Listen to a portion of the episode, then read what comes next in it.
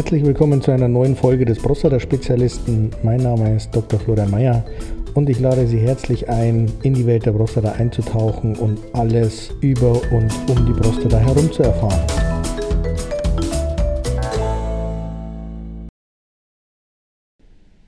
Herzlich willkommen zu einer neuen Folge. Heute geht es zum einen nochmal um den Kukuraki-Tee, zum anderen aber, warum Kurkuma durchaus vielversprechend sein kann für die Beschwerden der gutartigen Prostatavergrößerung. Zum ersten wollte ich aber nochmal auf die vor vorangegangene Folge eingehen. Da ging es um den Kokoraki-Tee. Ähm, da hatte ich ja die Chefin des Unternehmens Valentina mit im Podcast und ähm, sie hat mir dankenswerterweise eine Monatspackung des Tees geschickt. Ähm, ich habe den heute vor dem Podcast mal aufgebrüht, weil ich gedacht habe, dann kann ich ähm, live darüber berichten. Ich hatte ja im Vorfeld ähm, Bedenken darüber, dass wenn es schon gesund ist, dann darf es wenigstens nicht schmecken. und hatte ja wirklich Bedenken, dass es also so eine bittere Angelegenheit wird, wo man erstmal ein halbes Kilo Honig nachführen muss, um es überhaupt genießen zu können. Ich war allerdings, muss ich vorneweg sagen, wirklich positiv überrascht. Ähm, ich habe die Packung aufgemacht und habe mir gedacht, das ist äh, klein gehacktes äh, Heu weil es wirklich also so eine grünliche ähm, Farbe hat und nicht wie anders, anderer Tee häufig in so ganz kleinen äh, Blättern, sondern ähm, da sind durchaus auch härtere Teile dabei. Valentina hat ja gesagt, dass mh, die Pflanze von der Wurzel bis zu den Blättern verarbeitet und geschnitten wird und das sieht man da eben auch, dass die alle unterschiedlich groß sind und zum Teil wirklich so ein bisschen holzig. Ähm, wenn man die Packung aufreißt, ist es so ein bisschen wie Heuaufguss. Also so, wenn man es aus der Sauna kennt oder von früher, ähm, wenn Heu nochmal so feucht wird, hat das ja für mich so einen ganz ähm, spezifischen Geruch und das hat mich so ein bisschen daran erinnert, vielleicht so ein bisschen würziger. Wenn man es dann aufgießt, dann bleibt dieser, oder blieb mir dieser Eindruck und ähm, ich habe es dann natürlich, wie Valentina es empfohlen hat, zehn Minuten ziehen lassen und habe dann gedacht, na, ich bin gespannt. Ähm, ich habe es erstmal nicht nachgesüßt. Ich bin eigentlich jemand, der sonst jeden Tee und Kaffee und so ähm, süßt.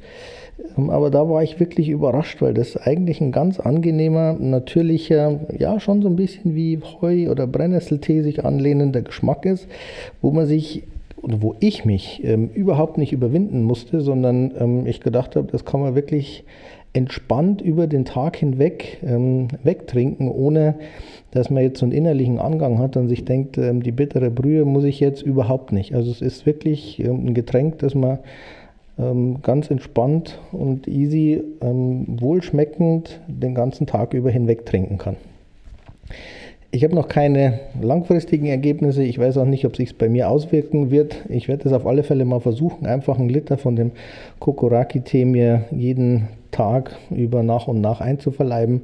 Ähm, bin gespannt, ob es einen Effekt bei mir hat. Ähm, ich werde weiter berichten, sobald es was Berichtenswertes gibt. Aber heute soll es ja eigentlich gar nicht wieder um den Kokoraki-Tee gehen, sondern um Kurkuma. Kurkuma ist ja ähm, in aller Munde ähm, als Nahrungsergänzungsmittel und ähm, als gegen Krebsmittel und jetzt natürlich auch für ähm, die gutartige Prostatavergrößerung.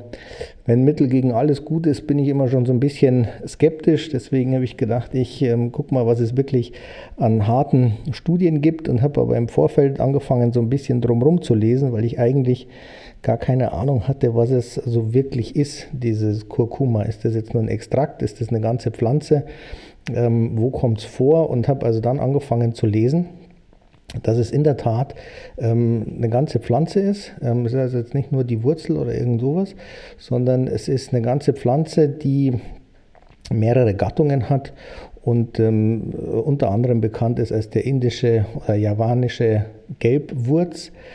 Ähm, und von dieser Pflanze ist eben ein Inhaltsstoff des Kurkumin, beziehungsweise sind Inhaltsstoffe Kurkuminoide.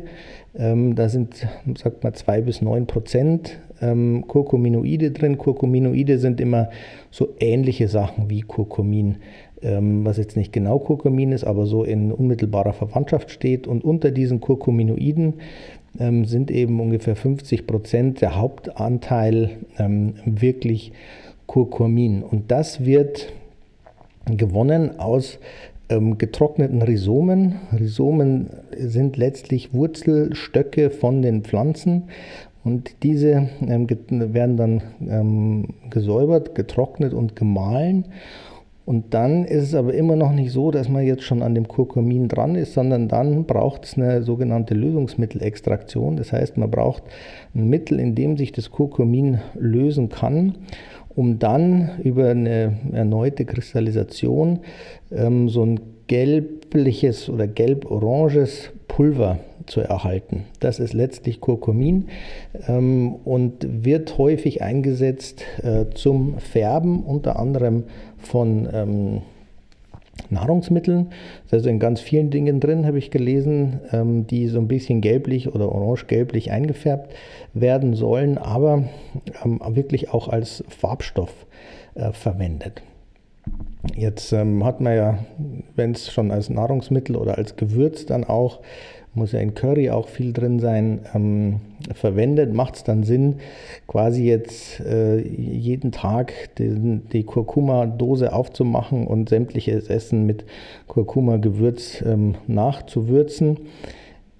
Ähm, da muss man wissen, dass Kurkuma schwer wasserlöslich ist. Das heißt, wenn man das Pulver in Wasser versucht einzurühren, wird es einem kaum gelingen, ähm, weil es eben ganz schwer wasserlöslich ist. Und wenn man es jetzt quasi in die Nahrungsmittel oder in das Essen macht, dann wird sich dort irgendwie verteilen, ob gelöst oder nicht. Aber dadurch, dass es so schlecht wasserlöslich ist, ist die ähm, Absorption im Magen-Darm-Trakt extrem schlecht. Also das heißt, es wird nicht so einfach aus dem Darm ähm, in die Blutbahn überführt.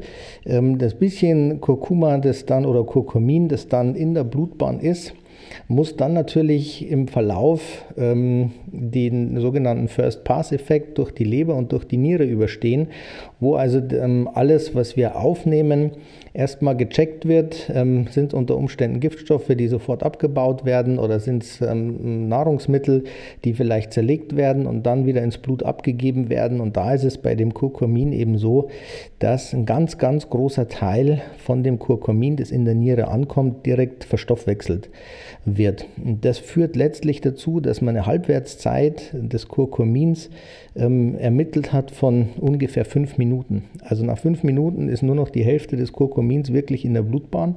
Und wenn man das dann alles ähm, zusammennimmt, also die schlechte ähm, Wasserlöslichkeit, die, die, schwere Aufnahme in das Blut und dann den First-Pass-Effekt, ist also, bleibt bei der als bioverfügbares Kurkumin nur weniger als ein Prozent übrig.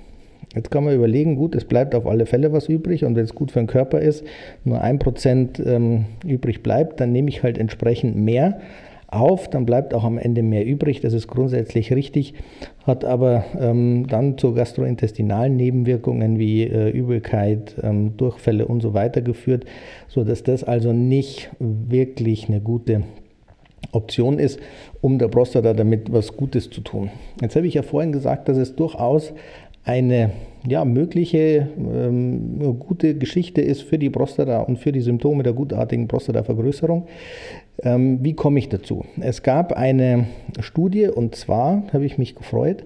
Ähm, diese Studie ist erschienen im September 2023. Als ich den Podcast aufgenommen habe, ist also der 29. September 2023. Das heißt, die ist wirklich flammneu. Ähm, und im englischen Original heißt das The Nanomicellar Curcumin Improves International um, Prostate Symptom Score in Patients with Benign Prostatic Hyperplasia, a Randomized uh, Clinical Trial. Heißt auf Deutsch, dass ähm, Mizellen gebildet wurden, in die man das Kurkumin eingebaut hat. Ich erzähle gleich noch, was das ist. Und das hat also eine deutliche Auswirkung auf den ähm, Prostata-Symptom-Score gehabt. Den hatten wir ja auch schon in der Vergangenheit. Ist also ein Score, der gebildet wird, um äh, eine Idee zu haben, wie relevant jetzt wirklich die ähm, Symptome der gutartigen Prostatavergrößerung sind. Und auf diesen Score muss eben dieses mizellierte ähm, Kurkumin einen relativ äh, oder einen messbaren Einfluss gehabt haben. Ähm, das ist, denke ich, vielleicht auch der Grund, ähm, warum die Studie ähm, positiv für das Kurkumin auf, ausgefallen ist, wo wir vorhin gehört haben, dass das Kurkumin als Pulver weniger als 1% Bioverfügbarkeit ähm, aufweist, ist nämlich diese Myzelierung. Was heißt Myzelierung? Das ist ein Prozess, bei dem ein Wirkstoff, in dem Fall jetzt ähm, Curcumin, ähm, in eine Hülle eingebaut wird, die letztlich aus lauter kleinen, ich nenne es jetzt mal Fettstäbchen, ähm, besteht. Und diese Fettstäbchen oder Fettmoleküle kann man sich vorstellen wie ähm, ein Streichholz mit zwei Beinen.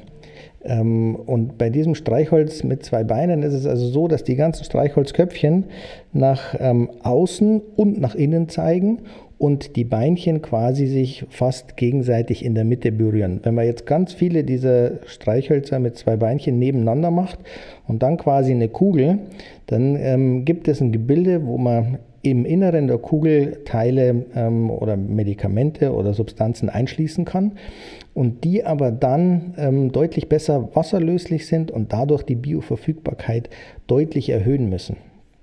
Wenn man jetzt also davon ausgeht, ähm, dass man dann eine höhere Bioverfügbarkeit hat, in dem Abstract, das ich lesen konnte, ist jetzt darauf nicht eingegangen worden. Es ist eine klinische Studie gewesen, die also wirklich ähm, äh, quasi die Patienten vorher und nachher fragt, wie es ihnen damit ergangen ist.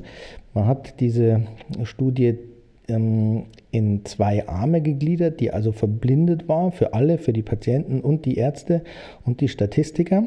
Hat also eine Gruppe gehabt, die Kurkumin, dieses methylierte Kurkumin bekommen hat. Auf der anderen Seite eine Gruppe, die ein Placebo ähm, bekommen hat und ähm, hat dann eben gesehen, dass es einen signifikanten Unterschied oder eine signifikante Verbesserung gab in der Gruppe, die also dieses methylierte Kurkumin bekommen hat. Und zwar hat man zum einen geguckt, wie ist das auf diesen ähm, Prostata-Score, da muss es einen relevanten Einfluss gehabt haben und dann ähm, niedrigen Effekt, aber einen Effekt auf das sogenannte HS-CRP. CRP ist ein C, heißt C-reaktives Protein und wird in der Medizin verwendet, um ähm, Entzündungen ähm, ja, zu detektieren oder ist ein Entzündungsmarker, ein Entzündungswert.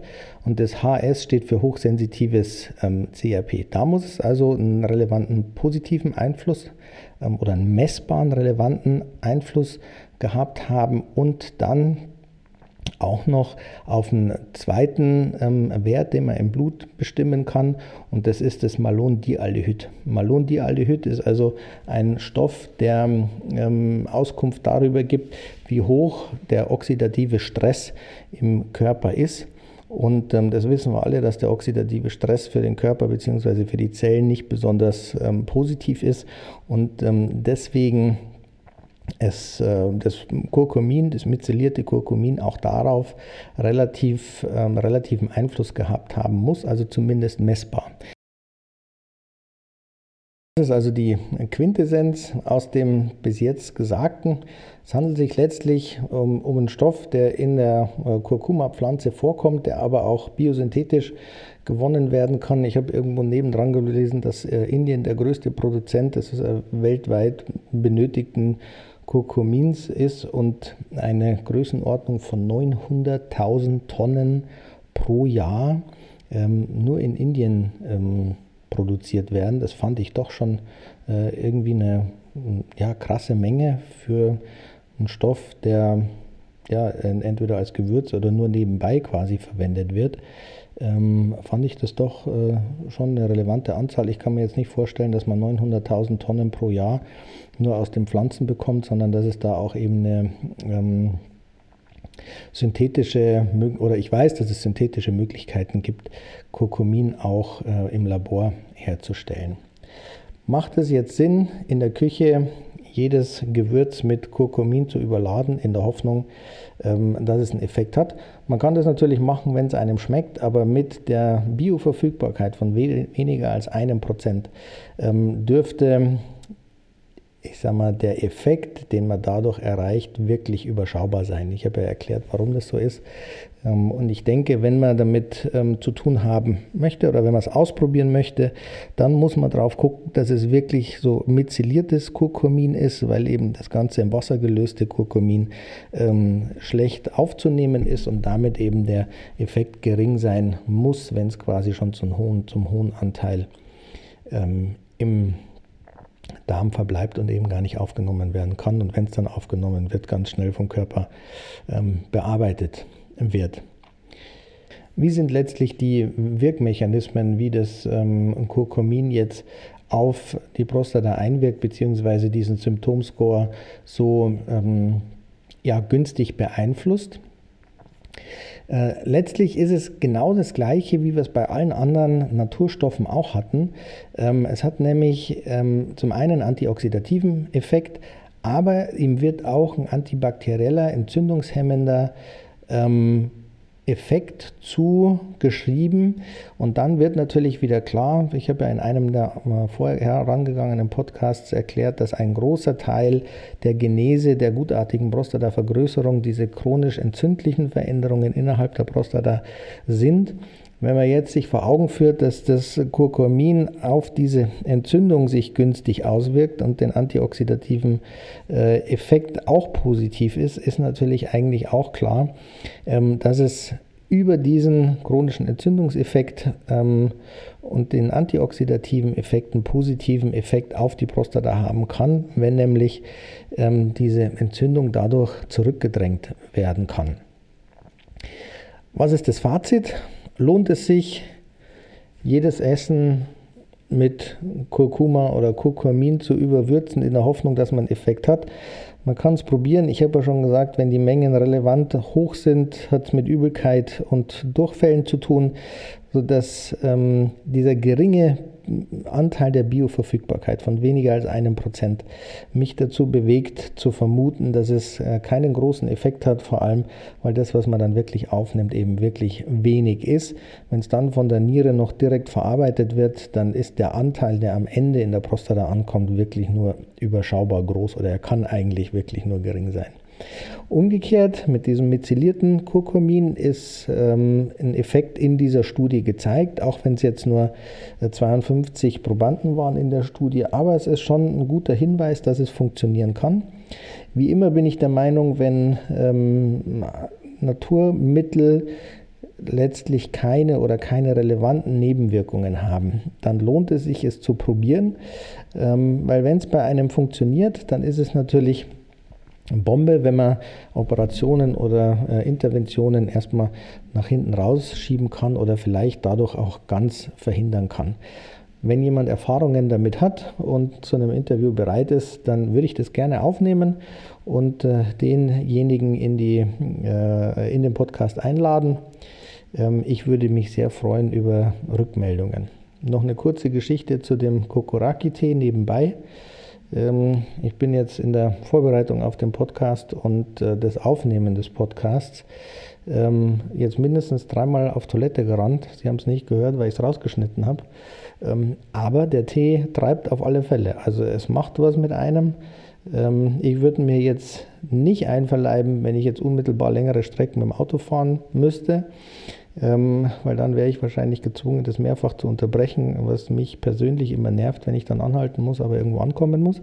Aber definitiv hat es einen Effekt. Also ich bin wirklich äh, beeindruckt ähm, äh, von dem Tee erstmal, was jetzt nichts damit zu tun hat, dass ich äh, dieses tolle Interview mit Valentina führen konnte, sondern einfach nur, wie es schmeckt, dass es mir keine innere Hürde hervorruft, den zu trinken. Und wenn ich jetzt schon das dritte Mal gerannt bin, dann ähm, dann gibt es definitiv einen Effekt und ich bin gespannt, wie es weitergeht. Nächste Woche machen wir noch mehr. Ähm, naturheilkundliche Produkte, die möglicherweise gut für die Prostata sind. Und ähm, ich freue mich auf Rückmeldungen und fürs Zuhören. Bis nächste Woche.